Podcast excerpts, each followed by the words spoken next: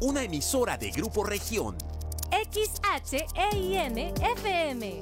Transmitiendo con 25.000 watts de potencia desde Allende 202 Norte, piso 6, Colonia Centro. Desde Saltillo para todo Coahuila. Tu música suena en una región. Región Radio 91.3. Todo Coahuila, una región.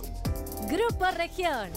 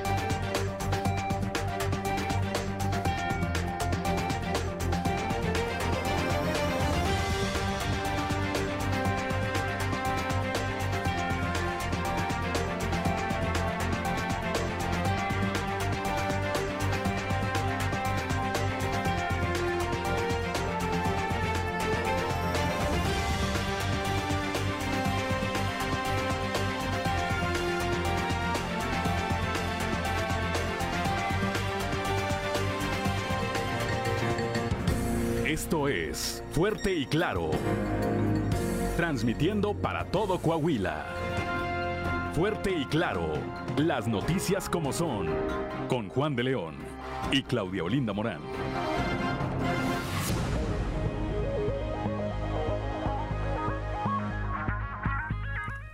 Son las 6 de la mañana, 6 de la mañana con 5 minutos de este miércoles 30 de noviembre del 2022, día en que se celebra a quienes llevan por nombre Andrea o Andrés.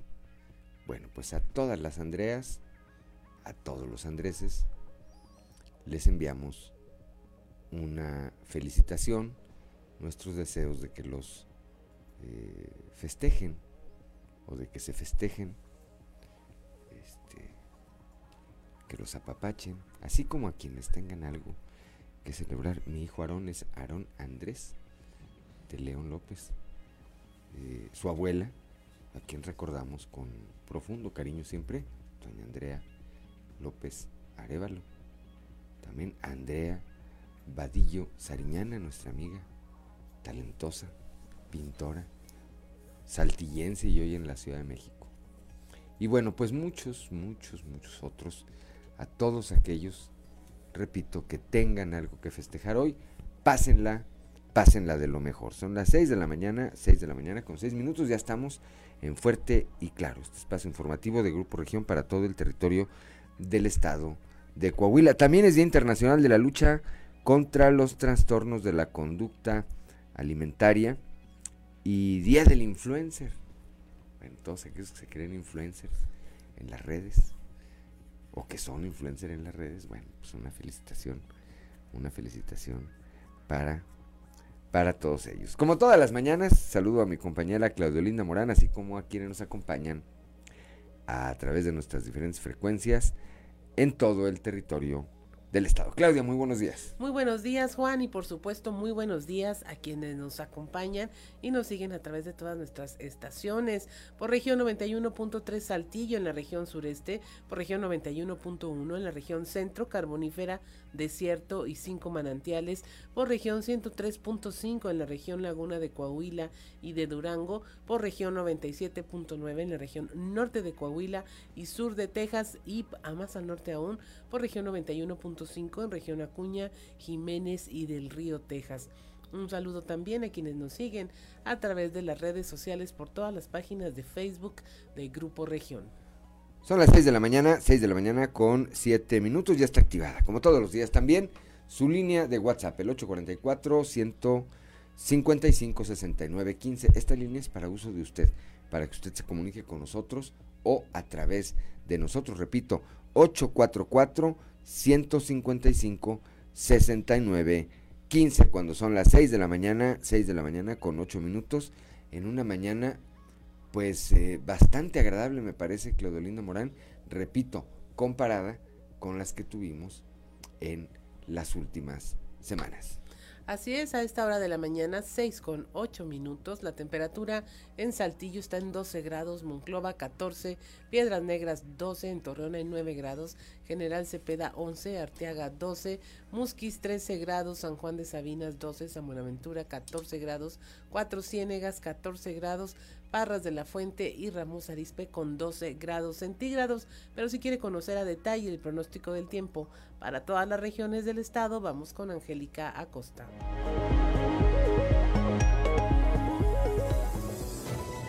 El pronóstico del tiempo con Angélica Acosta.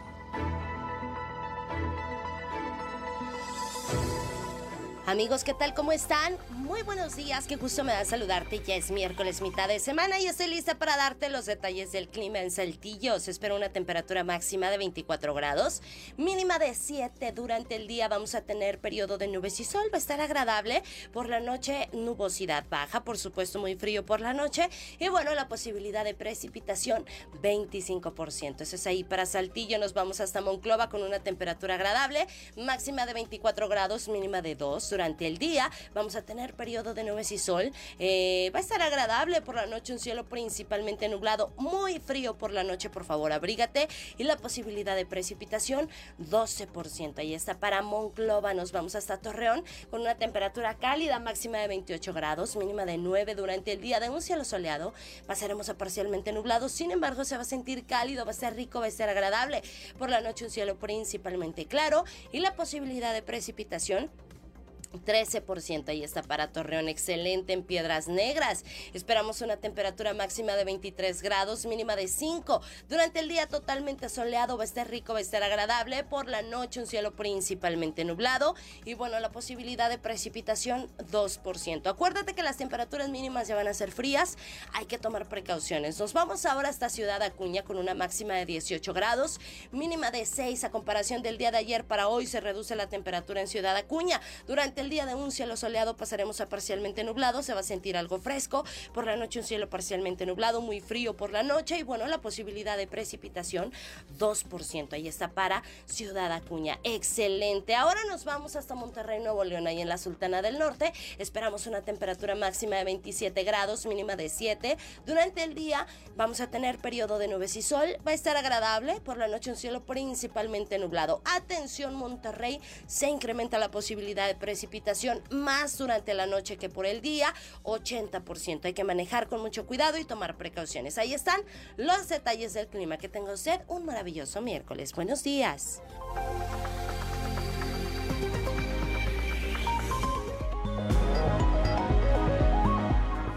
Ya son las 6 de la mañana, 6 de la mañana con 11 minutos, gracias a nuestra compañera Angélica Costa y vamos ahora con el padre Josué García de la diócesis de Saltillo, que como todos los días nos obsequia su cápsula Dios ama.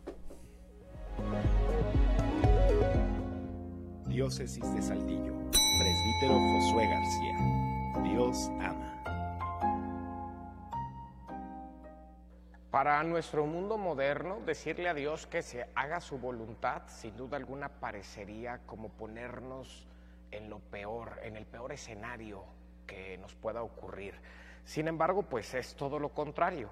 Tertuliano decía lo siguiente, dice, suplicando, hágase tu voluntad, deseamos un bien a nosotros mismos, pues no puede haber mal alguno en la voluntad de Dios. Y en efecto, lo hemos dicho desde que iniciamos estas reflexiones, comentarios acerca del Padre Nuestro, que para poder entender esta oración, la palabra clave es el Padre. Es decir, le estamos orando a alguien que es un Padre todo cariñoso, todo amor con nosotros, que se desparrama en misericordia hacia cada uno de nosotros. Lo malo es que creemos saber mejor que Dios lo que nos conviene. Y en ocasiones cuando acudimos a Él en la oración, pues más que pedirle que se haga su voluntad, queremos que Él haga nuestra voluntad. Queremos que Él se someta a nuestros designios y creemos que lo que nosotros hemos pensado ante una dificultad, un momento crítico, es la mejor solución, sin saber que Dios siempre nos sorprende. Sin duda alguna, una norma estupenda de cuando hagamos oración sería el que le digamos a Dios, una vez que concluyamos nuestra petición, aquellas palabras del Señor Jesús en el huerto de Getsemaní. Pero no se haga mi voluntad, sino la tuya. Diócesis de Saltillo.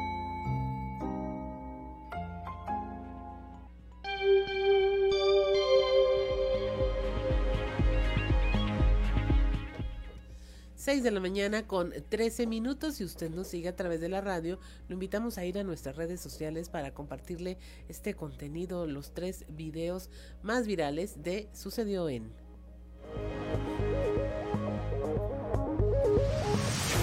Esto es Sucedió en los tres videos más virales del momento. Sucedió en Metepec, Estado de México. Cámaras de seguridad instaladas sobre una pequeña avenida captaron el momento en que el conductor de un automóvil rojo atropella a una persona e intenta huir.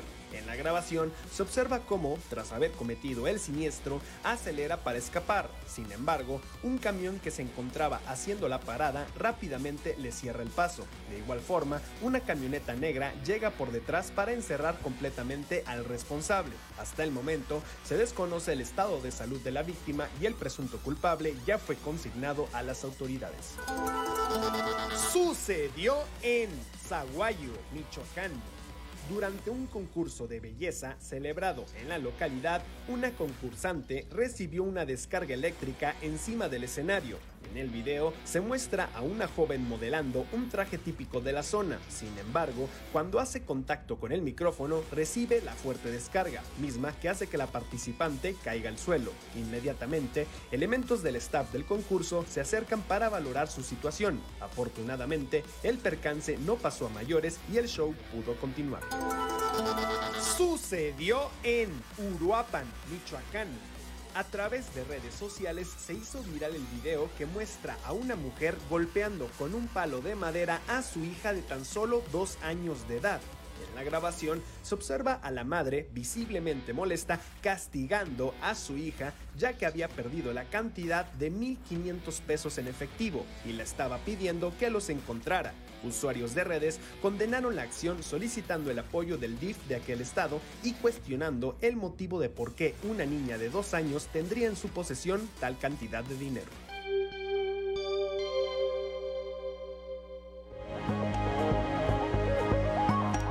Son las 6 de la mañana, 6 de la mañana con 16 minutos. Estamos aquí en Fuerte y Claro. Somos Claudio Linda Morán y su servidor Juan de León. Bueno, pues terrible, terrible lo que veíamos. Vamos ahora a Piedras Negras. Vamos a Piedras Negras con nuestra compañera Santa Lucía Castán, que ayer eh, tuvo oportunidad de platicar con el fiscal general del Estado, el doctor Gerardo Márquez Guevara, quien afirma que están blindadas las carreteras de Coahuila para seguridad de los visitantes. Santa Lucía, muy buenos días. Muy buenos días, Juan. Buenos días a nuestro auditorio en esta mañana, donde aquí en Piedras Negras tenemos una temperatura de 10 grados y precisamente el fiscal general del Estado, Gerardo Márquez Guevara, estuvo aquí en Piedras Negras para poner en marcha este programa para héroes paisanos donde pues señaló que se fortaleció la vigilancia terrestre aérea también en coordinación con los estados colindantes para garantizar esta seguridad a quienes transitan desde Piedras Negras hacia el interior del país.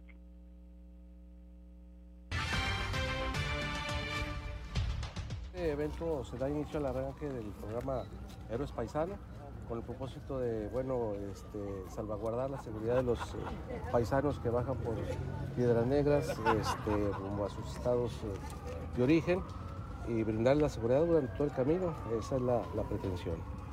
¿Hay confianza en la seguridad que impera en Coahuila? Seguramente nosotros hemos tenido este, noticias eh, con regularidad de que las caravanas de paisanos les han sugerido que pasen por acá por Igle Paz y entren por Piedras Negras por la seguridad que se mantienen en las carreteras e incluso en los eh, ejidos y en las áreas vecinales. ¿Quiénes participan en este operativo?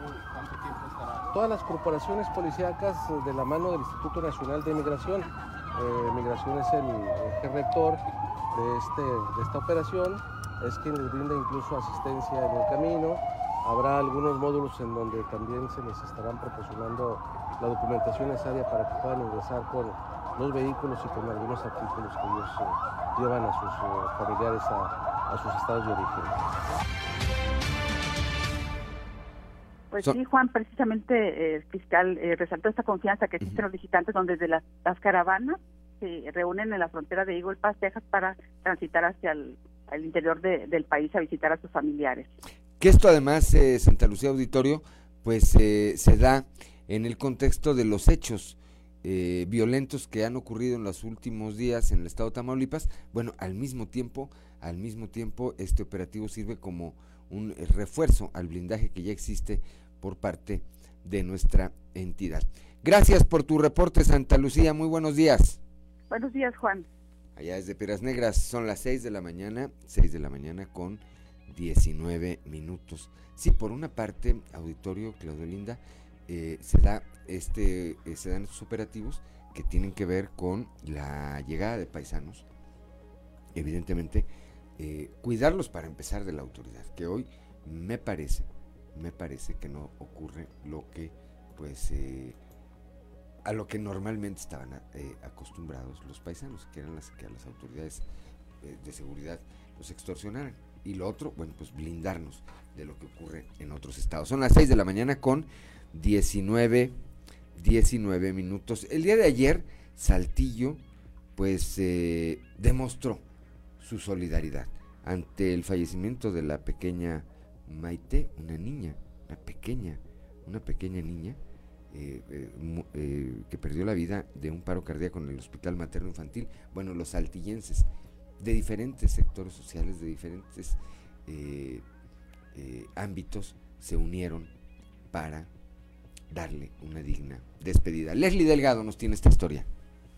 Hola, ¿qué tal? Muy buen día, Liz. Te saludo con gusto. Nuestro escuchas y que nos sigue a través de las redes sociales. Efectivamente, pues tras viralizarse esta noticia, esta lamentable noticia del fallecimiento de Maite, una niña de cinco años que lamentablemente perdió la vida y que sus padres pues eh, son de escasos recursos y no tenían los, eh, ahora sí que los recursos necesarios para costear los gastos funerarios y todo lo que implicó la repentina muerte de esta pequeña, pues bueno, los espartillenses eh, comenzaron a realizar donativos económicos y en especie eh, durante la mañana de ayer, incluso algunas eh, instituciones como el DIF Saltillo, eh, como la policía, eh, como los taxistas, como incluso empresas privadas de ambulancias, empresarios, comenzaron a movilizarse y a entregarles pues algo eh, para que ellos pudieran pues, costear estos gastos funerarios. Eh, que fue eh, velada en una casa ubicada en la colonia Novelera, en el eh, sur, sur oriente perdón, de la ciudad. Y pues bueno, ahí llegaron vecinos, familiares, incluso pues gente desconocida que quiso darle el último adiós a esta pequeña que como, como, te comentaba lamentablemente pues perdió la vida la noche de eh, pasado lunes. Y pues bueno ahí este pudimos conversar con eh, la mamá de Maite la señora Adriana que obviamente pues está visiblemente eh, pues conmovida y conmocionada. Sin embargo nos regaló unas palabras dirigidas a todas esas personas que eh, se sumaron para que Maite pues tuviera un entierro digno y vamos a escuchar en lo que nos platicó. Les agradezco de todo corazón todo lo que están haciendo por mi niña. Agradezco a todas las personas que han venido a apoyarnos. Maite sufrió un dolor de estómago. Sí. ¿Qué fue lo, lo que pasó? Es una niña, nos comenta, muy alegre. Es una niña que siempre escuchaba la música, se ponía a bailar con todo mundo, era una niña muy especial. A todo mundo. Ella, ella eh, no tenía defectos, ella siempre a todo mundo le sonreía, no los conocía, decía hola. ¿Cuáles eran los sueños de Maite? Nunca nos dijo porque no hablaba.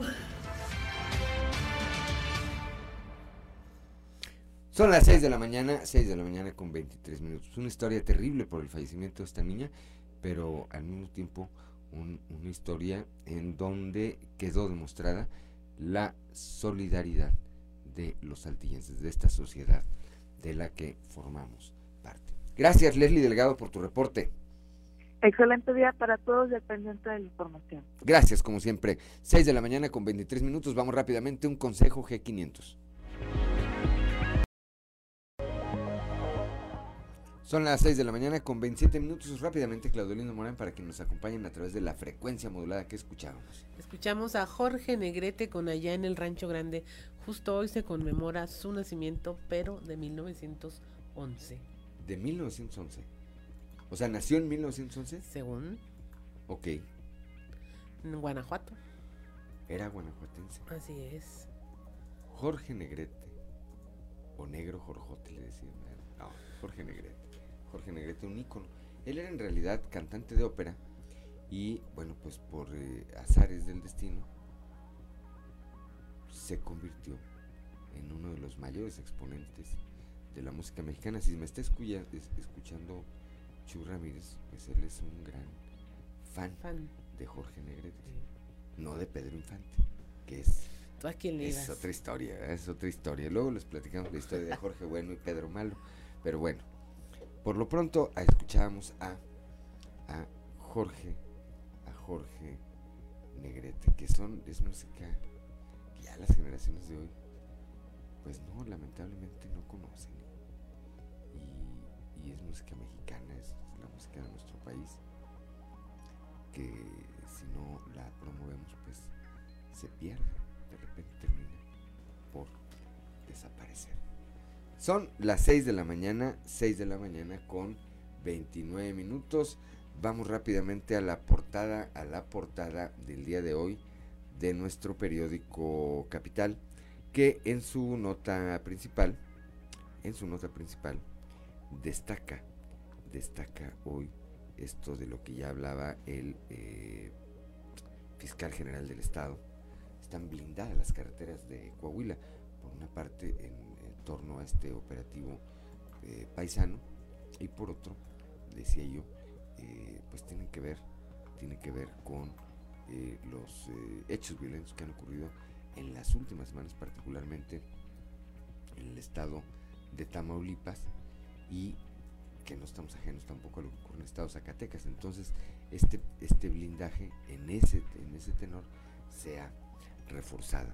Hoy, hoy día 30 de noviembre a las 10 de la mañana está contemplado que el gobernador Miguel Riquelme llegue al Congreso del Estado a rendir su quinto informe de resultados, donde seguramente hablará de lo que ha ocurrido en Coahuila en materias como salud, seguridad pública, educación, desarrollo económico, en donde nuestra entidad pues eh, se mantiene, se mantiene, de acuerdo a los indicadores eh, nacionales, se mantiene como un ejemplo, como un ejemplo de buen, de buen gobierno.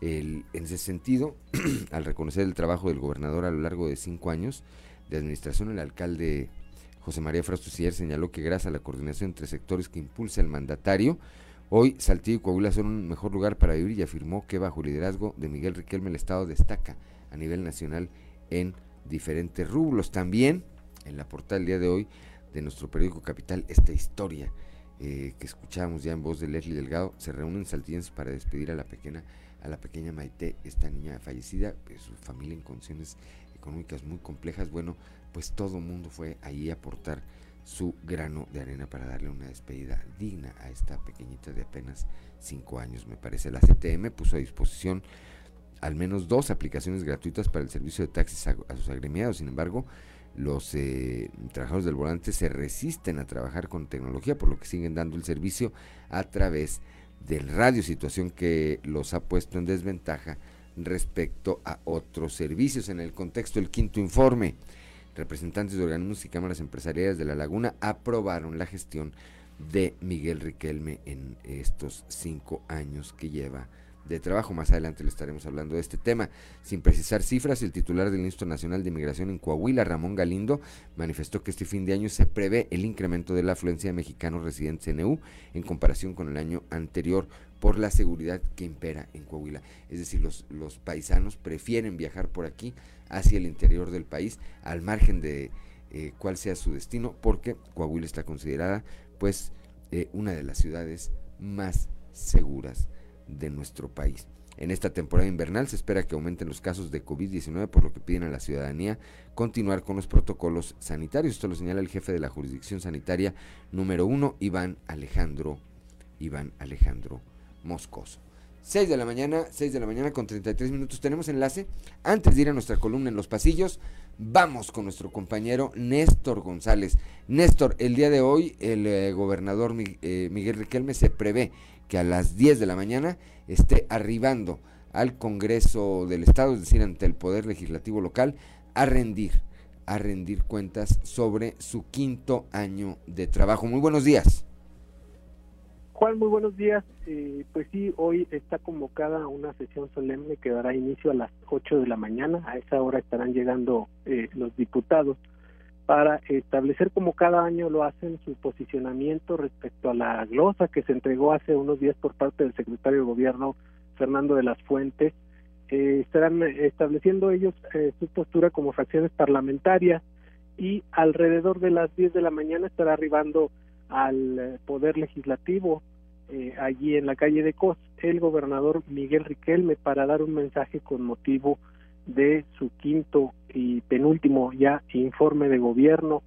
Esto eh, pues eh, establece algunas eh, algunas cuestiones que ha destacado el mandatario durante los últimos meses y prácticamente durante los últimos años, con excepción del tema de la salud, que los últimos dos años fue una de las cuestiones que se tuvieron que atender de manera urgente por la pandemia sin embargo, eh, los otros dos aspectos que va a destacar el mandatario pues son el tema del desarrollo económico, la recuperación económica tras esta pandemia y eh, el tema de la seguridad, al cual ha insistido es necesario darle eh, continuidad a este modelo Coahuila. Hace unos días el mandatario decía que este modelo pues no es replicable a otras entidades porque es un traje hecho a la medida que se ha construido a lo largo de los años y bueno, pues espera que asistan a este informe, a este mensaje, eh, eh, eh personajes eh, invitados, empresarios, además de integrantes del gabinete legal y ampliado, como sucede cada año. Va a haber una entrada restringida al, recinto, pero no se van a cerrar las calles, no salvo la parte posterior del palacio allí de del recinto legislativo de COS para el ingreso de las autoridades. También eh, se espera que se rinda eh, ya un mensaje pues de cara a la recta final del mandato de Miguel Riquelme que se ha caracterizado por estas eh, tres áreas, por estas tres, estos tres temas que te menciono, el tema de la salud en los últimos años, el tema de la seguridad que ha sido algo que ha destacado durante todo el sexenio y eh, el tema de la recuperación económica, la generación de empleo, los índices económicos de Coahuila, los buenos, eh, los buenos lugares que ocupa a nivel nacional en el tema de competitividad y eh, de eh, inversión extranjera también, Juan. Bien, eh, dos apuntes rápido, eh, rápidamente antes de despedirnos, Néstor. Por una parte, señalas algo muy importante y me parece que a la ciudadanía le interesa. No se cierran las calles entonces, salvo la calle posterior al Congreso del Estado. Así es, la circulación va a estar libre y solamente se va a cerrar la parte posterior, que es por donde se espera que eh, ingrese el gobernador eh, y eh, además este, pues las autoridades que lo van a acompañar para, para rendir este quinto informe. Bien, esto es importante porque tradicionalmente en este tipo de eventos, pues eh, por la afluencia de gente y demás, se cierra, se cierra cuando menos el Boulevard Cos, en muchas ocasiones también este tramo de la calle de Obregón, las calles que están circundantes ahí al Congreso local. Entonces, eso es por un lado. Por otro lado, a las 7 de la mañana con 20 minutos, en eh, cadena estatal, entre ellos los medios de Grupo Región a través de los cuales estamos difundiendo este espacio informativo. A las 7.20 de la mañana, Néstor, hay un mensaje previo a este quinto informe por parte del gobernador Miguel Riquelme. Lo invitamos en unos minutos más a estar atento. Eh, bueno, pues estaremos platicando en el transcurso de la mañana de lo que ocurra ahí en este importante evento. Gracias, como siempre, por tu reporte, Néstor González. Buenos días. Buenos días. Son las 6 de la mañana, 6 de la mañana con 37 minutos. Vamos rápidamente, ahora sí, a nuestra columna en los pasillos.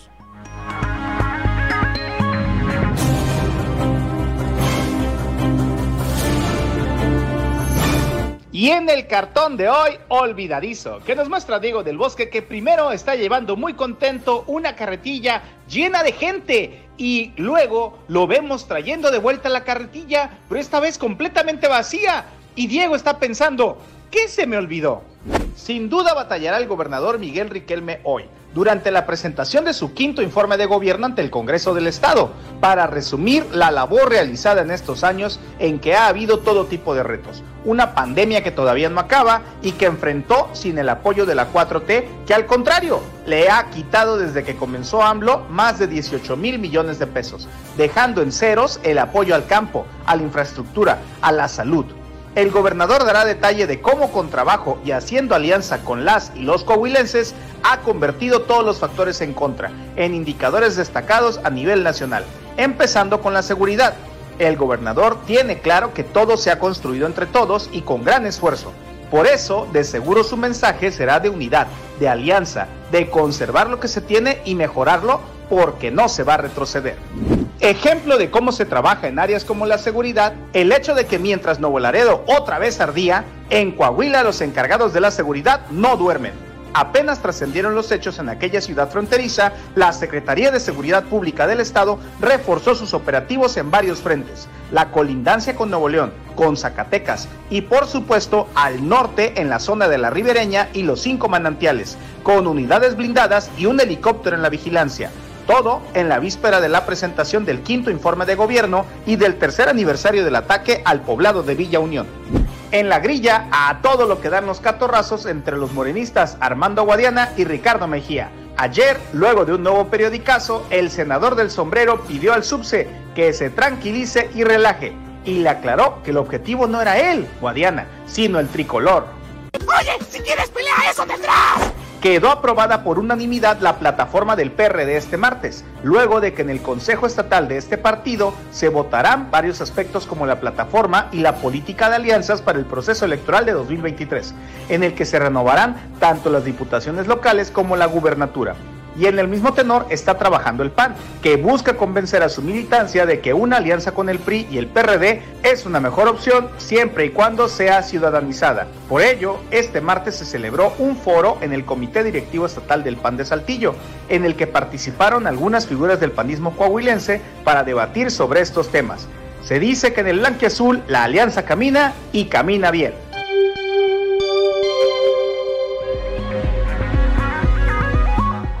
Son las 6 de la mañana, 6 de la mañana con 40 minutos. Vamos rápidamente un consejo G500. Son las 6 de la mañana, 6 de la mañana con 45 minutos para quienes nos acompañan a través de la frecuencia modulada. Escuchábamos a Jorge Negrete, Claudio Linda Morán. Así es, con Ay Jalisco, no te rajes, título de una película muy conocida, eh, que luego fue también, sirvió para musicalizar Los Tres Caballeros, esa película de Disney, donde salían tres personajes ahí de, eran pericos, eran gallos y un, un carioca, ¿no? Un perico carioca. Bueno, la, película de Disney, te soy franco, esa no la vi. De la canción sí me acuerdo y de la película también. Y bueno, repetimos, si está Chuy Ramírez, eh, del área de comunicación del DIF, Coahuila escuchándonos, pues seguramente se estará deleitando en la frecuencia modulada, dada su este, eh, predilección por este intérprete, por Jorge Negrete. Son las 6 de la mañana, 6 de la mañana con 46 minutos. Vamos a un resumen de la información nacional. Elementos de la Secretaría de la Defensa Nacional en Nuevo Laredo aprendieron a Humberto Rodríguez Hernández, presunto operador de la delincuencia. Su captura se concretó luego de una serie de enfrentamientos ante las fuerzas federales y presuntos criminales que iniciaron a las 4.30 de la madrugada, la cual le comentamos aquí en este eh, mismo noticiero.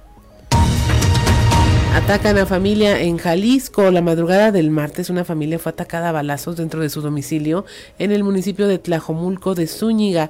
Era una mujer de 55 años y un adolescente de 19 años quienes fallecieron a consecuencia de las heridas, mientras que una niña de un año dos meses resultó lesionada.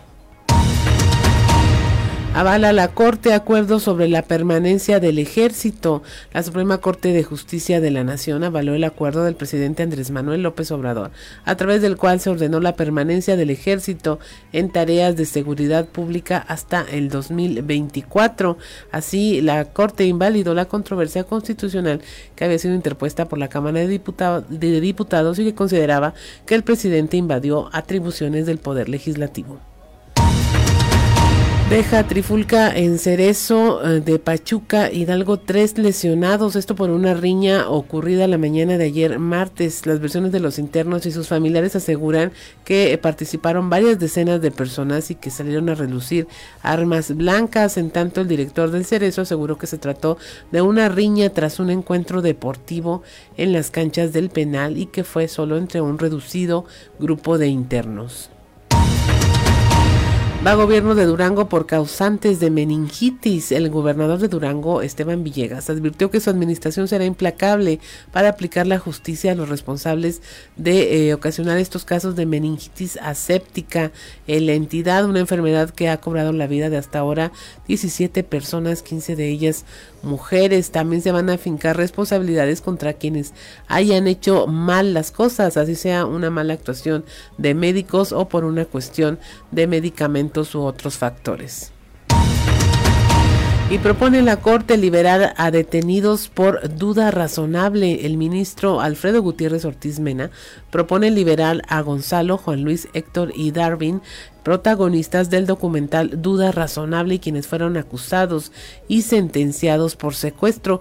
Esto tras una investigación cuestionada por irregularidades en el proceso y por presuntos actos de tortura cometidos contra los detenidos durante 2015 en Macuspana, Tabasco. Estos detenidos llevan casi siete años encarcelados con la acusación de dos víctimas como única evidencia para inculparlos. Y hasta aquí la información nacional. 6 de la mañana, 6 de la mañana con 49 minutos. Gracias, Claudio Linda Morán. Y bueno, continuamos con información. Ya decíamos, eh, hoy rinde su quinto informe de actividades, su quinto informe de resultados. El gobernador Miguel Riquelme, será a las 10 de la mañana en el Congreso del Estado. Antes, antes, a las 30 minutos más, eh, en cadena estatal.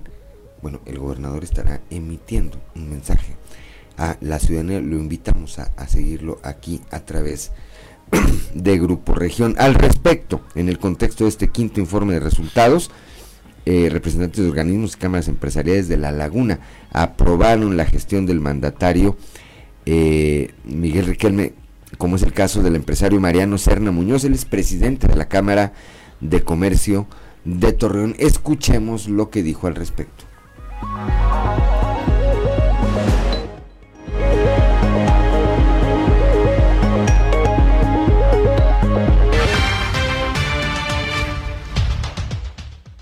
Como desde, desde el inicio de, este periodo de, gobierno de Miguel Riquelme, el Estado se ha hecho cada vez más competitivo. Empezamos en un noveno lugar del, a nivel nacional y ahorita somos el tercer eh, Estado más competitivo del país.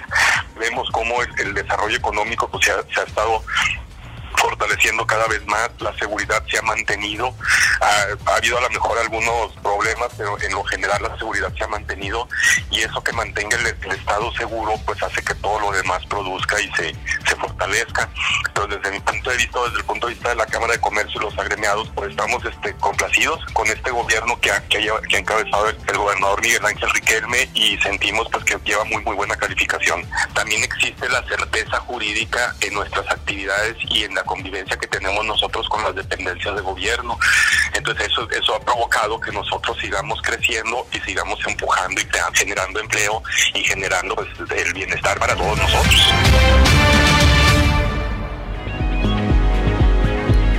Son las 6 de la mañana, 6 de la mañana con 51 minutos. Claudio Linda Morán. Sin precisar cifras, el titular del Instituto Nacional de Migración en Coahuila, Ramón Galindo, manifestó que este fin de año se prevé un incremento de la afluencia de mexicanos residentes en Estados Unidos en comparación con el año anterior, esto por la seguridad que impera en el estado.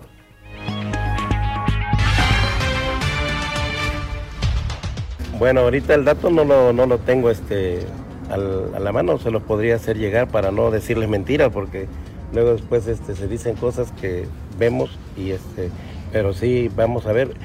La afluencia yo pienso que va a superar en mucho, por, sobre todo porque ustedes se han dado cuenta y están en las notas de que Coahuila es una de las fronteras más seguras y muchos que estaban haciendo el retorno, sobre todo acá por Tamaulipas y Chihuahua, pues pretenden hacerlo a, través de aquí de, este, de Coahuila.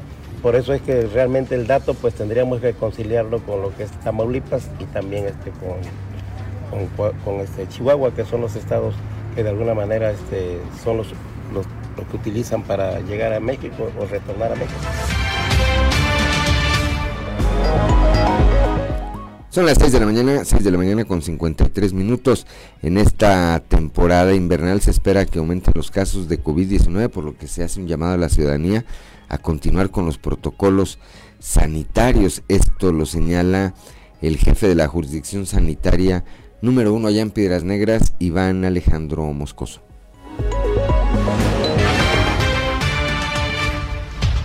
Y eh, por el frío también la dificultad de ventilar los espacios se hace más dificultoso y entonces todas estas son condiciones que predisponen a que en estas eh, próximas semanas pudiéramos estar observando un incremento en los casos de COVID. De hecho, lo hemos estado observando y hay municipios que empiezan su curva epidemiológica a verse elevadas.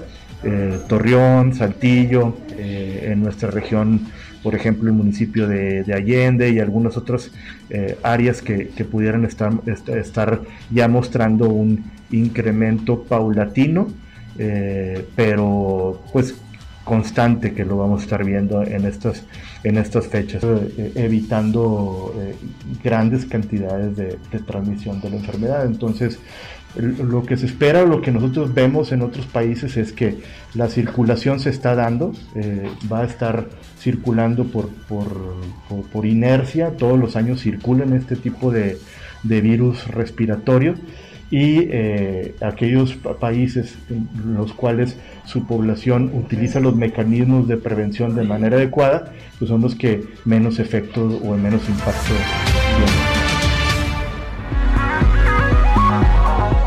6 de la mañana con 54 minutos.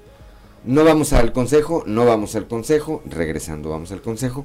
6 de la mañana, repito, con 54 minutos. A propósito de lo que señalaba eh, este funcionario del Instituto Nacional de Migración, bueno, pues fue muy reconocida o muy reconocido lo que hizo la alcaldesa de Pérez que dijo, no, aquí no pueden venir poner otra unidad migratoria. Era una zona residencial donde pretendía esta dependencia federal poner esta nueva unidad o estación migratoria, que son, bueno, hay que decirlo de manera muy clara, pues eh, los sitios a donde llevan a, la, a los, eh, a las personas migrantes que son aseguradas por las autoridades. 6 de la mañana con 55 minutos, una pausa y regresamos. Son las 7 de la mañana, 7 de la mañana en punto. Bueno, muchos nos acordamos de esas coplas, Claudio Lindo Morán. Así es, las coplas de Jorge Negrete y Pedro Infante de 1952 y son de la película Dos tipos de cuidado. Dos ¿Cuál tipos más? de cuidado. Jorge, Jorge Bueno y Pedro Malo. Ya dime quién le iba. Ahora, Jorge Bueno sería algo de Jaime Bueno. ¿Quién sabe? Yo cada vez que dicen Jaime Bueno me Sí, acuerdo de Pedro Jorge, Malo. sí. Acá nuestro compañero Ricardo López estaba haciendo ya la, la, la, la mímica, perdón, la mímica de, de cómo se se cantaban esas y bueno, pues muchas, muchos tuvimos la oportunidad de disfrutar esa, esas coplas en esa película precisamente. Dos tipos de cuidado. Yo le iba más a Pedro Infante, la verdad. Sí, pues yo también. Eh, ojalá que no esté oyendo Chu Ramírez porque digo, él es fan de Jorge Negrete. Eran como más como más fifí los de Jorge Negrete y los de Pedro Más eran, más, eran más pueblo, ¿verdad? Lo dije así que para que no se vaya a enojar Chu Ramírez. 7 de la mañana, son las 7 de la mañana, con un minuto vamos a la región carbonífera. Rápidamente atiende la clínica 9 del IMSS casos sospechosos de influenza.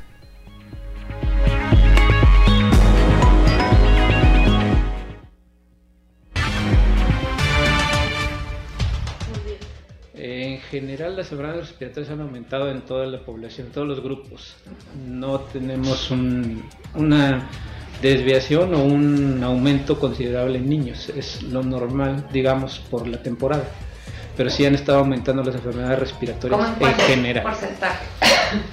Bueno, eh, hemos tenido un aumento, digamos, eh, con lo que teníamos previamente antes de que empezara la temporada esta ya de, de que empezó a hacer este frío, la temporada de, de- o este, este frentes fríos que llegaron, ¿verdad? Estábamos teniendo un promedio de 20 consultas por día, 18 a 20. Ahorita tenemos de 30 a 35 consultas por día por enfermedad respiratoria Nada más, pues. enfermedad respiratoria. De, es- ahí estamos hablando de enfermedad respiratoria viral, no COVID. ¿sí? Porque estamos haciendo pruebas y tenemos ya casi dos semanas sin un caso positivo de COVID. De influenza no se han visto casos. De influenza sí, eh, también está aumentando la incidencia de influenza. Eh, ayer me reportaron tres casos de, o sospechosos de influenza, ya que se les hace la prueba COVID, sale negativo, pero traen los síntomas compatibles este, con, con influenza, que son muy parecidos al COVID, ya lo saben. El dolor de cabeza, la fiebre y el dolor de cuerpo. Pero negativos a COVID, entonces nos queda la influenza.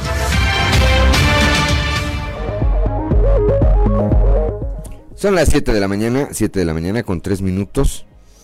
Bueno, pues escuchábamos al doctor Carlos Rico de la Clínica 9 del IMSS allá en la región carbonífera. 7 de la mañana, 7 de la mañana con 3 minutos. Le aprecio mucho esta mañana a la licenciada Elisa Maldonado, presidenta del Comité Directivo Estatal del Partido Acción Nacional del PAN. Me tome esta comunicación para platicar rápidamente. A ver, eh, hace un par de días apareció de nueva cuenta junto a los dirigentes del PRI, Rodrigo Fuentes, y pues quien encabeza el PRD en Coahuila, la profesora Maritelma Guajardo Villarreal, para hablar de este tema de nueva cuenta de la alianza. Ayer por la noche, su partido, licenciada, y aprovecho para los buenos días, su partido celebró un panel con figuras importantes al interior de su partido y bueno, en la vida política de nuestro estado, entre ellas usted. ¿De qué, de qué, recuérdenos de qué hablaron el, eh, hace un par de días con, con sus homólogos del PRI y del PRD y cómo les fue anoche en este panel, licenciada Elisa Maldonado? Muy buenos días. Hola, muy buenos días. Ay, disculpen la voz, pero hablando de, de temporada de gripa, ¿no? ¿Qué es lo que tuvimos el día lunes? Una, eh, pues ya una rueda de prensa ya un poco más establecida, a diferencia del café que nos tomamos como el primer encuentro de hace 15 días, con las con las dirigencias del tanto del PRD como del PRI.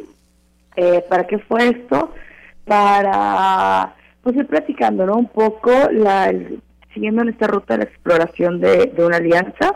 Entonces, pues el ir viendo puntos en, en común y puntos en, en, en no tanto en, común. Y pues es lo que estamos viendo, ¿no? O sea, al final del día sabemos que, que ahorita los tiempos, pues es de, de nos exigen una unidad realmente, ¿no? La sociedad es lo que nos está pidiendo, el, el que tengamos que unirnos, que ahora sí dejemos un poco al lado los colores y, y darle respuesta a la ciudadanía, ¿no?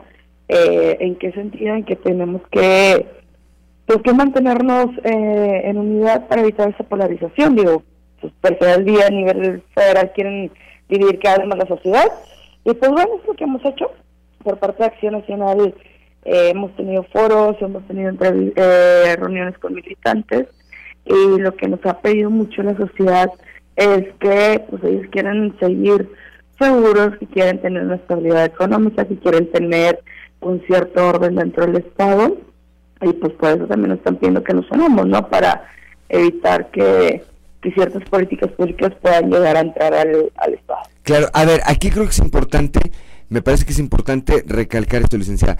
Esta eh, alianza electoral está basada en una demanda eh, ciudadana, más allá, eh, como bien apuntaba usted, de del tema de los partidos.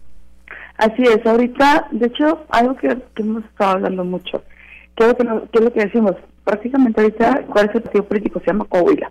yo recuerdo en febrero que tomó protesta, fue lo de los luego lo que me decían los grupos, no sé, este, organizaciones civiles y demás iban a la oficina y me pedían eso. Después vas recorriendo el estado y te vas dando cuenta de que efectivamente eso es lo que quiere el, el ¿no? Y luego, eh, conforme hemos estado haciendo pues encuestas, eh, foros, eh, todo ese tipo de actividades, es lo que quieren. Y pues bueno, yo creo que ahorita, que, ¿cuál es la cuestión? Pues que tenemos que estar unidos, no podemos estar en tema de, división y separados, ¿por qué? Porque en unidades como puede ser hasta cierto punto una gobernabilidad aún mejor y, al estar polarizando o al estar dividiendo la sociedad como lo quieren hacer de, del, gobierno pues eh, federal, pues no se puede porque estás creando cada vez mayor eh, división al interior de una sociedad y pues así no puedes gobernar, ¿no? Lo que tanto, lo que tanto, disculpen que le interrumpe, licenciada, lo que tanto tiempo nos ha costado conquistar como el tema de la seguridad pública, la paz y la tranquilidad, el desarrollo económico. Vemos una, una empresa por semana que está llegando a, a, Coahuila, pues me parece que nadie lo queremos perder. Exacto, este, y es lo que te dice la, la misma gente.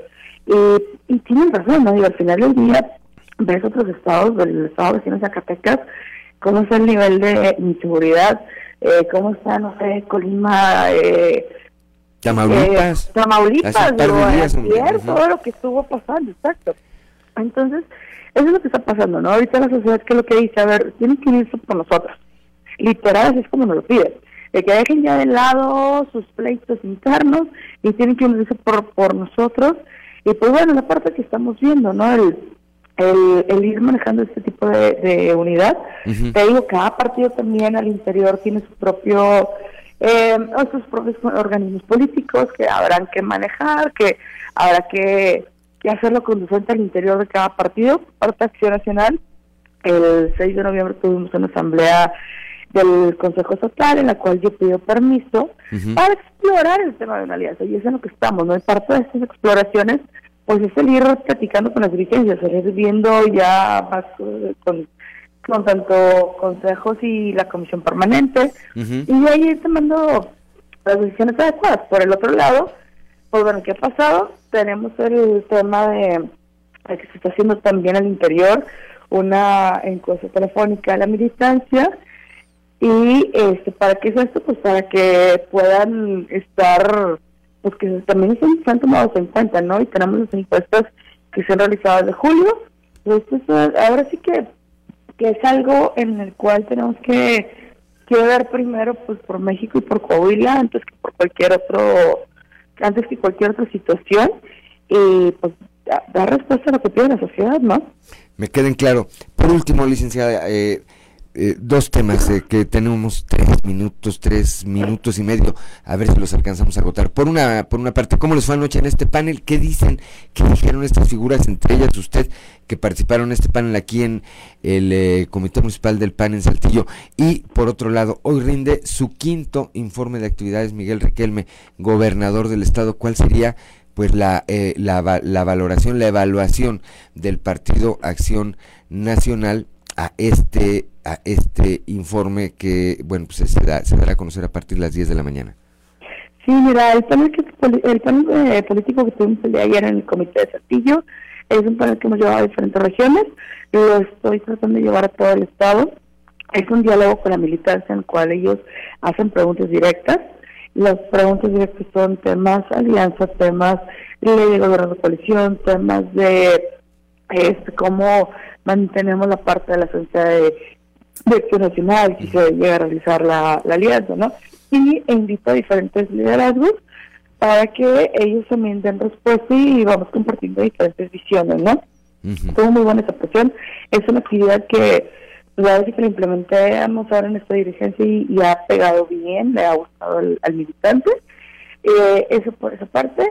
Y pues bueno, seguiremos en, en diferentes municipios haciéndolo lo mismo. Eh, por parte del gobierno, del informe, volvemos a lo mismo. Digo, algo que no podamos negarnos, el trabajo de la seguridad. Este, estamos bien en ese sentido, digo, Coahuila es un estado seguro donde puede salir, no hay temas de confrontación ni nada por el estilo, está bien, o sea, a lo mejor como acción nacional lo que, y por lo mismo que recorrido todo el estado, lo que pudiera señalar un poco el decir, bueno, a ver, eh, falta un poco de más de inversión tal vez para tema de carbonífera, de la región carbonífera al norte, para cuestiones de traer más empresas que han venido, pero pues diversificar un poco la economía. Nada más que también, pues obviamente dependemos del, del gobierno federal, ¿no? También hasta cierto punto. Que no ayuda Pero- mucho, hay que decirlo también, o que no ayuda no, pues nada, para imagínate, decirlo no, más claro. No ayuda en nada, yo diría, porque al final del día luego haces sus consultas a mano alzada y dice, no viene la empresa, ¿no? Y también digo, ¿cuál ha sido la percepción de México en, en el mundo? Ha caído la confianza para inversión, ¿no? Ayer les decía también, a ver, hemos caído con un 4.7% de la exportación de derivados del petróleo. La economía mexicana depende de eso totalmente, casi creo, ¿no? Claro. Eh, por el otro lado, bueno, a ver, este, muy felices porque las remesas han aumentado tanto porcentaje. ¿Qué implica eso? Que hemos tenido más mexicanos que se han ido, o sea, ya no hay opción de que en México, y por eso también pues, suben las remesas, ¿no? Hasta los que se van. Entonces, pues bueno, ese es el problema, ¿no? Que hay cosas que, que van de la mano con, lo, con el gobierno federal, hay cosas que tiene que hacer el Estado. Te repito, el tema de la seguridad yo sí lo alabo porque a pesar que el gobierno federal ha estado disminuyendo cada vez más los presupuestos para seguridad pública, los presupuestos para policías municipales, para policías este, estatales, ¿qué ha pasado? Pues bueno, ve, ves cómo estamos en Google, estamos bien en ese sentido. Y es algo bueno, ¿no? Porque ya cuando llega a haber un, una falta de control interior, pues bueno, olvídate, ¿no? Este, entonces, eh, estamos bien, este, ha habido una buena también coordinación, yo lo he visto, por ejemplo, con tema de alcaldes de, al menos todos los del PAN, que, que ha habido un buen diálogo y, y siempre de los periodos anteriores y este, que con, con todos los demás colores, o sea, vaya, hay un respeto por, por la autonomía municipal y estatal, eso también es de alabarse, ¿no? Monclova me parece el ejemplo más claro, eh, la buena relación y la buena disposición que hay tanto del alcalde, el doctor Mario Dávila, como de las autoridades estatales que encabeza Miguel Riquelme. ¿Y eso en, en beneficio de quién va? Pues de la población, eh, presidente. Exacto, al final del día volvemos a lo mismo, los gobiernos tienen que dar respuesta al ciudadano y, y pues esta es la forma en que tienes que hacerlo, no digo, te tienes que quitar la, ahora sí que el tema de los colores y tienes que gobernar para todos y eso es algo bueno. Y te digo la diferencia y, y está bien porque el gobierno federal cada vez está limitando más los el presupuesto, los recursos y eso en que se traduce en que hay muchísimo menos para infraestructura, ¿por qué? Porque todo lo quitamos y hay que enviarlo al, a lo del tren Maya, hay que enviarlo a lo de la IFA, hay que enviarlo a otras zonas y pues se está descuidando mucho, ¿no? Y a pesar de todo eso, en Coahuila hemos estado bien, ¿no? Vamos avanzando. Bueno, pues vamos a esperar a, a ver cómo se da este quinto informe y muy seguramente la próxima semana, si usted tiene disposición, platicamos, seguimos platicando de la alianza y platicamos del informe. Claro que sí, con mucho gusto y que estamos a la orden y un saludo a toda tu audiencia. La licenciada Elisa Maldonado, presidenta estatal del PAN. Le aprecio, como siempre, que nos haya tomado esta comunicación. Muy buenos días. Buenos días, gracias. Gracias. 7 de la mañana, son las 7 de la mañana con 15 minutos. Continuamos con la información. Ante eh, la temporada invernal, la Oficina Regional de Servicios Educativos en eh, Ciudad Acuña emitió las recomendaciones a padres de familia para la asistencia a los distintos grados escolares. César Morales Veloz, coordinador de la dependencia, resaltó que corresponderá a los padres la decisión de llevar o no a sus hijos en los días en que la temperatura sea en extremo baja. En el caso de inicial, preescolar y educación especial, cuando la temperatura marque ceros, media hora antes de la hora de entrada, los papás podrán llevar o no llevar a sus hijos, ¿verdad? Las clases no se suspenden. Eh, si el padre de familia, lo vuelvo a repetir, desea que su hijo se quede en su casa, podrá permanecer sin que esto repercuta en una falta en su escuela. Maestros, pues desde luego que tendrán que acudir a la escuela para atender a aquellos niños que los papás sí acordaron llevarlos ese día a clase. En el caso de primarias y secundarias, cuando la temperatura marque un grado bajo cero, se justificarán también aquellas faltas. Casi un alto porcentaje de escuelas aquí en el nivel básico cuentan con mini split, eh, pues esto también es gracias a, a, las actividades que hacen padres de familia en coordinación con maestros y que se preocupan por tener acondicionado su salón, básicamente por las altas o las bajas temperaturas que se dan aquí en esta región. Seguimos con los protocolos de cuidado del uso de, del cubrebocas, del uso del gel, es a la entrada de, de los planteles escolares. Aquí en, los últimos meses pues no nos han reportado algún contagio en, en algún alumno, ¿verdad? 7 de la mañana con 17 minutos, Claudelina Morán. Al alertar sobre la presencia de páginas fraudulentas en Internet donde solicitan mano de obra, Marta Lucía Guerra Moya, encargada de la Oficina de Enlace del Servicio Nacional de Empleo en la región carbonífera, manifestó que lo mejor es que acudan a las mismas empresas a solicitar empleo o a la propia Oficina de Enlace en Sabinas, donde cuentan con una bolsa de trabajo donde puede haber vacantes y no se arriesguen a estas páginas fraudulentas.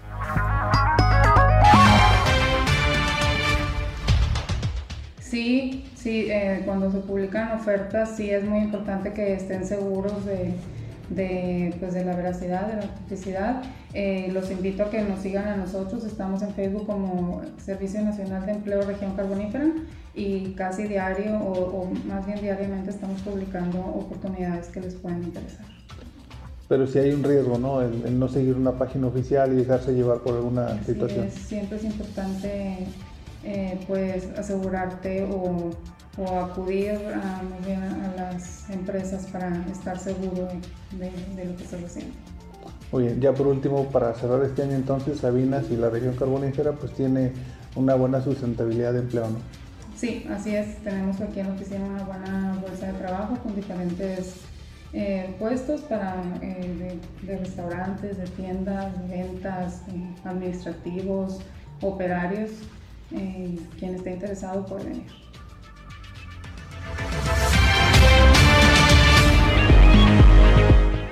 Son las 7 de la mañana, 7 de la mañana con 18 minutos. Vamos rápidamente a un consejo G500. A las 7 de la mañana, 7 de la mañana con 19 minutos, comentamos desde muy temprana hora, hoy rinde su quinto informe de resultados el gobernador de Coahuila, Miguel Riquelme. Por tal motivo, en un momento más, en aproximadamente un minuto, va a emitir un mensaje a la población de Coahuila, mensaje que podrá oír por aquí, por todas las frecuencias, por todas las frecuencias de Grupo Región y que tiene que ver, bueno, pues con estos cinco años en los que ha estado al frente de la administración estatal. Son las 7 de la mañana con 20 minutos, vamos a escuchar el mensaje del gobernador Miguel Ángel Riquelme Solís. Desde el primer día de este gobierno, hace cinco años, hice un llamado a la reconciliación para trabajar unidos en las causas más importantes de los coahuilenses. Gracias a esta unión, Coahuila hoy vive una nueva dinámica de crecimiento sostenido. Así lo refleja la generación de más de 50 mil nuevos empleos, que equivalen a todos los que generan juntos 10 estados del país. Los productos de Coahuila conquistan los mercados internacionales. Hoy somos el segundo estado que más exporta. Con la promoción de nuestros pueblos mágicos y la calidad y variedad de los vinos de Coahuila, en los últimos dos años se han generado cerca de 18 mil empleos en el sector turístico.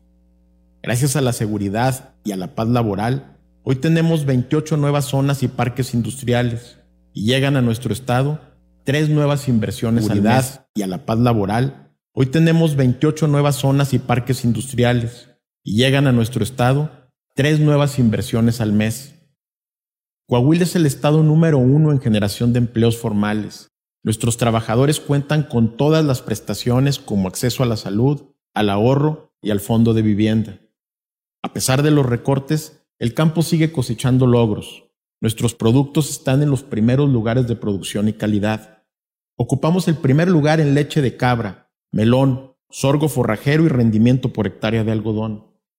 Ahora, ocupamos el segundo lugar en manzana y continuamos impulsando la producción de nogal, higo y granada. Somos el cuarto lugar como exportadores de bovinos a Estados Unidos con nuestro famoso ganado tipo Coahuila. Hoy somos el tercer estado más seguro del país. Piedras Negras es la ciudad fronteriza más segura. Saltillo es la capital más segura. Y nuestras principales ciudades están entre las 10 más seguras de México. Con una inversión superior a los 2 mil millones de pesos en infraestructura, tecnología y capacitación, hoy Coahuila cuenta con una red estatal de videointeligencia y moderno C4 para proteger la tranquilidad de todas las familias del Estado. Creamos la primera Universidad de Ciencias de la Seguridad y en estos cinco años hemos incorporado a más de mil nuevos elementos y capacitado a más de tres mil. Hace unos días, la Secretaría de Seguridad Pública recibió tres certificaciones del organismo estadounidense CALEA por trabajar con estándares internacionales. Toda esta tecnología, infraestructura y capacidad humana trabaja todos los días Hemos realizado más de 100.000 operativos para cuidar tu seguridad y la de tu familia. Tenemos un férreo compromiso con los derechos de las mujeres y de cero tolerancia a la violencia en su contra. Inauguramos el Centro de Justicia y Empoderamiento de la Mujer en Piedras Negras. Con respeto, trabajamos junto con familiares de personas desaparecidas. El Centro Regional de Identificación Humana ha logrado la identificación de personas en esta condición y su trabajo ha sido reconocido a nivel nacional e internacional. Llevamos cinco años fortaleciendo nuestro sistema de salud. Fuimos el primer estado en vacunar a personal médico, a maestras y maestros, a adultos mayores y a la población infantil. Hoy, el 87% de la población mayor de 18 años está vacunada contra el COVID, lo cual nos permite seguir reactivando nuestra economía. Desarrollamos el mejor modelo de atención en emergencias médicas, certificado por el gobierno de Francia, que cuenta con equipos motorizados, ambulancias y un helicóptero que nos han permitido salvar muchas vidas. En el nuevo hospital materno infantil hemos brindado ya más de 40.000 servicios a los pacientes y en el nuevo centro oncológico del sureste se han dado más de 3.500 consultas y tratamientos contra el cáncer. Hemos certificado 60 hospitales públicos y privados para asegurar que den mejor atención a los pacientes y con 13 nuevas unidades móviles de salud llegamos a los lugares más apartados. Por primera vez en Coahuila, se ofrece a los pacientes cirugías bariátricas y cirugías de mínima invasión. En materia de infraestructura, durante 2022 destinamos más de 990 millones de pesos en obras para el desarrollo. Invertimos en carreteras, caminos, puentes, vialidades, alumbrado, nuevos pozos de agua, así como en obras de infraestructura para el deporte y la cultura. En materia de educación, rehabilitamos más de 600 espacios educativos y el 99% de los alumnos ya regresó a las aulas. En estos cinco años, iniciamos la digitalización del gobierno para agilizar trámites y ahorrar tiempo a los ciudadanos. Ya son más de 2.7 millones de documentos 100% digitales entregados a los usuarios. Las cuentas públicas de Coahuila se manejan con responsabilidad. Por segundo año consecutivo, la Secretaría de Finanzas no ha recibido observaciones de la Auditoría Superior de la Federación. Las agencias internacionales han mejorado sus calificaciones sobre las finanzas estatales y el Instituto Mexicano de la Competitividad nos otorgó el primer lugar en calidad y transparencia en la aplicación de recursos públicos. Con Mejora Coahuila, hacemos más eficientes los programas sociales. Coahuila es el tercer lugar con menos marginación del país. En este gobierno, el DIF ha brindado 47 millones de desayunos a niñas y niños, 5 millones de raciones alimenticias a adultos mayores, 1.600.000 terapias y 977.000 traslados de personas con discapacidad. Seguridad, mejores empleos, un sistema de salud más profesional, entre otros avances, son el resultado de trabajar en equipo poniendo siempre por delante a Coahuila. Todos estos avances en nuestros indicadores, en las nuevas oportunidades que tiene nuestro Estado, en el futuro que poco a poco hemos ido construyendo para nuestros hijos, fueron plasmados desde el plan de desarrollo de mi gobierno. Y tu participación ha sido fundamental para llevarlos a cabo. Los logros son de todos, son de la gente coahuilense que demuestra día con día que el futuro próspero solo se alcanza con esfuerzo constante, que los buenos resultados no nos fueron regalados, los ganamos a pulso. En Coahuila nos mantenemos fuertes. Hemos cumplido con la mayoría de los compromisos y objetivos que propusimos del primer día de mi gobierno. Regularemos los esfuerzos para cumplir con todos ellos. Vamos a dar buenas cuentas al pueblo de Coahuila, justo como lo hemos venido haciendo. Y en este último tramo de mi gobierno, reitero el compromiso de poner todo mi esfuerzo y voluntad para seguir protegiendo nuestro Estado, mantener la confianza para las inversiones y generar más empleos. Con los logros de todos, y Pedro, Pedro Vargas. Y Pedro Vargas, don Pedro Vargas, que decía muy agradecido, muy agradecido y muy agradecido, ¿verdad? Dos grandes voces. El samurái de la canción. Sí. 7 de la mañana, 7 de la mañana con 32 minutos. Pues escuchamos ya el mensaje previo, el mensaje del gobernador eh, Miguel Riquelme, previo al informe que tendrá a partir de las 10 de la mañana en el Congreso del Estado. Desde Monclova, desde la capital del Estado, ya mejor anda por acá, por la capital del Estado, nuestro amigo Toño Zamora. Toño, muy buenos días. Bueno, bueno. Toño Zamora. Toño Zamora lo tenemos perdido ahorita, ahorita lo recuperamos, ahorita recuperamos rápidamente la comunicación con él. Bueno, decíamos, eh, escuchamos este mensaje previo del gobernador Miguel Riquelme, previo a su informe de actividades que se dará a partir de las 10 de la mañana ahí ante el Poder Legislativo, eh, invitados por supuesto invitados eh, especiales, seguramente estará su gabinete, su gabinete completo, eh, seguramente habrá empresarios, eh, alcaldes, ¿verdad? diputados federales, la clase política, vaya. ¿Ya está Toño? Ya está Toño Zamora en la línea telefónica. Te preguntamos, Toño, si estás en la capital del acero o andas en la capital del estado. Estoy en la capital del acero, hay información muy importante yo creo que el informe es muy interesante por lo que he estado escuchando, pero también es importante, Juan, la situación que guarda Alto Hornos de México en este momento. Y no voy a hablar de cifras, de, cosas por el estilo, nada más que como que hay algo de la 4-3 o de la patrote este, contra la empresa. Cierto que hay cosas que no ha pagado, hay rubros que, que Alto de México no ha pagado, pero, por ejemplo, ayer fue y le cortó la luz en la planta tratadora de aguas negras.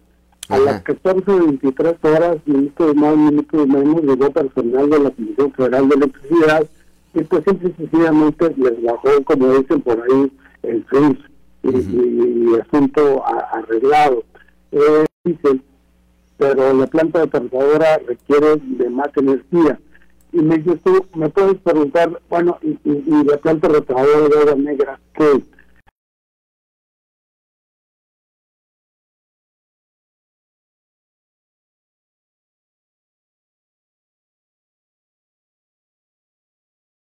La planta tratadora de agua, ahí la planta tratadora de agua negra es donde llega todo el drenaje de Mucova.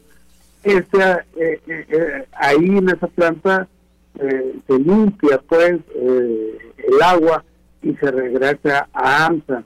¿Para qué lo regresan a AMSA? Pues porque la producción de acero, Juan, requiere de muchos, de muchos miles de, de miles de, litros de, tal elemento y por eso se requiere el agua. No conforme con eso, también la Comisión Federal de Electricidad le cortó ayer la energía a Hércules eh, con lo que no podrá producir el pellet, que también es tan muy necesario en la fabricación de acero, y, también, pues este fue el motivo por lo que se haya detenido el ferroducto. Eh, eh, aquí está la situación de, de zona de México en estos momentos, y bueno, vamos a esperar que en el transcurso del día, Juan, pues hay eh, alguna noticia eh, pues que sea positiva ¿no? por la solución de este problema. Por otro lado, comentarte, Juan, que de Ciudad Frontera salieron 20 camiones eh, a la Ciudad de México el pasado fin de semana no se llenaron los camiones, quiero comentarte, iban mixteados la asistencia ahí, la gente que se dio a los, a los camiones, eh, y, eh, y el tema ahí es de que les dieron a cada a cada uno le dieron dos mil pesos para que luego no digan que no fueron acarreados. Pero le sobró mucha lana a, los- a a la gente que, que a los encargados del camión eh, o de los camiones algo así como eh, 800 mil pesos. Y pues lo divides entre 20 mi Juan y son 40 mil morlacos para cada uno porque los camiones no se llenaron no que como quiera eh, la, la gente encargada de los camiones pues también hizo negocio Juan Bueno, pues dicen que el que parte y comparte, Toño. Se queda con la mayor parte. Se queda con la mayor parte y luego, pues, no, pues es clásico, ¿verdad? Este, es clásico ahí que... Ahora, es- eso en caso de que efectivamente les hayan dado los dos mil pesos. sí se los dieron eh Sí se los dieron íntegros. Yo, yo, cuando menos yo hablé con tres de ellos este, de los que se treparon. ah, porque ellos llegaron hasta el lunes en la tarde. Ajá. O sea, le- les dieron los dos mil pesos, dijeron, no les vamos a dar lonchecito más que para el traslado, allá traen dos mil pesos, ustedes saben en qué lo gastan, eh, si quieren ir a, comer a, a un sandbox después del evento del presidente, pues se van a, hasta donde ustedes quieran, ¿no? Entonces, eh, esas tres personas con las que platicé dijeron, sí, nos bajamos del camión cuando llegamos a México nos faltaron los dos mil pesos, que ya no los habían prometido. Muchos fueron, Juan, eso sí, déjame te digo, Muchos fueron por la lana. Pues sí, pues ¿por qué más, Toño? Pero bueno, pues ahí está, ahí están los testimonios, luego para que no digan que no hubo acarreo y que no, ahí está, ahí están. Ándale. Claro. Eh, bueno, hoy a partir de las 10 de la mañana, Toño, el informe, el quinto informe del gobernador Miguel Riquelme, ¿te parece si mañana, bueno, entre otros temas, platicamos de este, eh, pues, eh, de esta comparecencia que tendrá hoy ante el poder legislativo y ante la ciudadanía coahuilense? Sí, señor, hasta mañana. Gracias, Toño, como siempre. 7 de la mañana, son las 7 de la mañana con 38 minutos. Un saludo a Alicia Vega, que nos escucha y nos sigue a través de las redes sociales desde Querétaro, desde este bello estado. Es un estado también muy, muy bonito, muy, muy eh, progresivo, que últimamente, hay que decirlo, últimamente se ha visto también afectado por algunos temas de inseguridad pública, de violencia, ahí en ese libramiento que está, eh, para no entrar a la ciudad hay un libramiento ahí. Pero bueno, un saludo a Alicia Vega y eh, gracias por el favor, gracias por el favor de tu, de tu atención, por supuesto. Son las 7 de la mañana con 39 minutos. ¿Hay consejo? Vamos rápidamente a un consejo G500. De la mañana con 39 minutos. ¿A qué hora hacer la despedida de la selección? A la una de la tarde, si usted no tiene mejor cosa que hacer. Bueno, pues siga la transmisión. Ya, hoy lograste vender la cabeza. Ya se fue. Ya se fue. ¿En cuánto se fue? Mm. A ver, ahí. Le cambiaron una gordita de harina. ¿De, de qué? ¿Pero qué traía adentro? Nada, la pura gordita de harina. Le, dieron una gordita de, de harina a nuestro compañero Jonathan Estrada a- a cambio de la camiseta de la selección mexicana. Bueno, pues te fue bien. Ya por poco y no salía. Bueno, a partir de la una de la tarde, muy seguramente, la despedida gloriosa de la gloriosa selección mexicana de esta justa futbolera que se celebra, que se celebra en estos momentos. Una pausa y regresamos.